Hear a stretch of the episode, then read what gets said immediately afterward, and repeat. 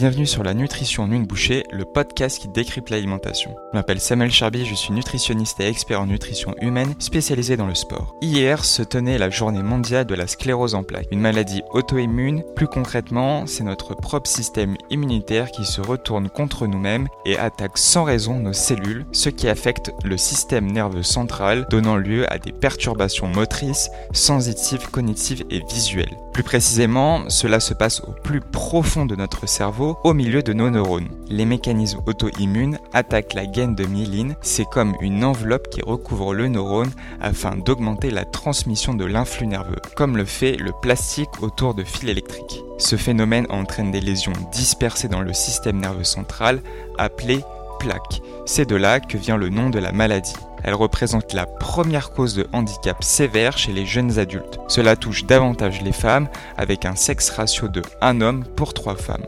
On sait qu'en France, 110 000 personnes sont touchées. La sclérose en plaques est très hétérogène d'un individu à l'autre, tant dans la manifestation des symptômes que dans le processus d'évolution. Dans 85% des cas, la maladie est dite rémitante, c'est-à-dire que son évolution se fait sous forme de poussée, souvent associée à une extrême fatigue. Malheureusement, ces facteurs de risque sont encore mal connus, mais on sait qu'il existe des prédispositions génétiques favorables à son développement. Mais cela ne signifie pas pour autant que c'est une maladie héréditaire. Pour l'heure, prévoir la survenue d'une sclérose en plaques reste donc difficilement envisageable. Néanmoins, certains facteurs sont soupçonnés au regard des données épidémiologiques. Le tabagisme actif ou passif au cours de l'enfance, les polluants respiratoires, l'obésité ou encore l'infection par le virus Epstein-Barr. Pour finir sur une touche un peu plus gaie, parlons désormais des traitements. Les corticoïdes restent aujourd'hui très utilisés,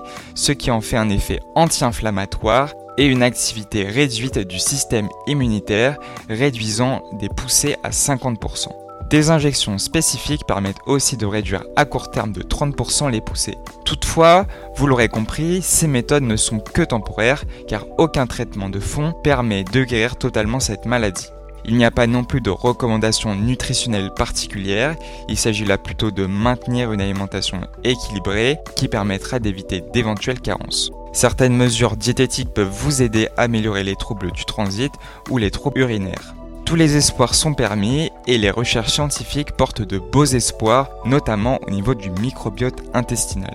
Voilà, c'est déjà la fin de ce nouvel épisode de la nutrition une bouchée. D'ailleurs, si vous écoutez ce message, c'est que vous êtes resté jusqu'au bout, alors un grand merci. Si vous voulez, vous pouvez me laisser un avis sur Apple Podcast, mettre une note sur Spotify et partager cet épisode autour de vous. Si vous avez des idées de sujets que vous aimeriez voir abordés, dites-le moi en commentaire ou bien sur les réseaux sociaux sur Samuel Charby Nutrition. Moi, je vous dis à la semaine prochaine pour un nouvel épisode.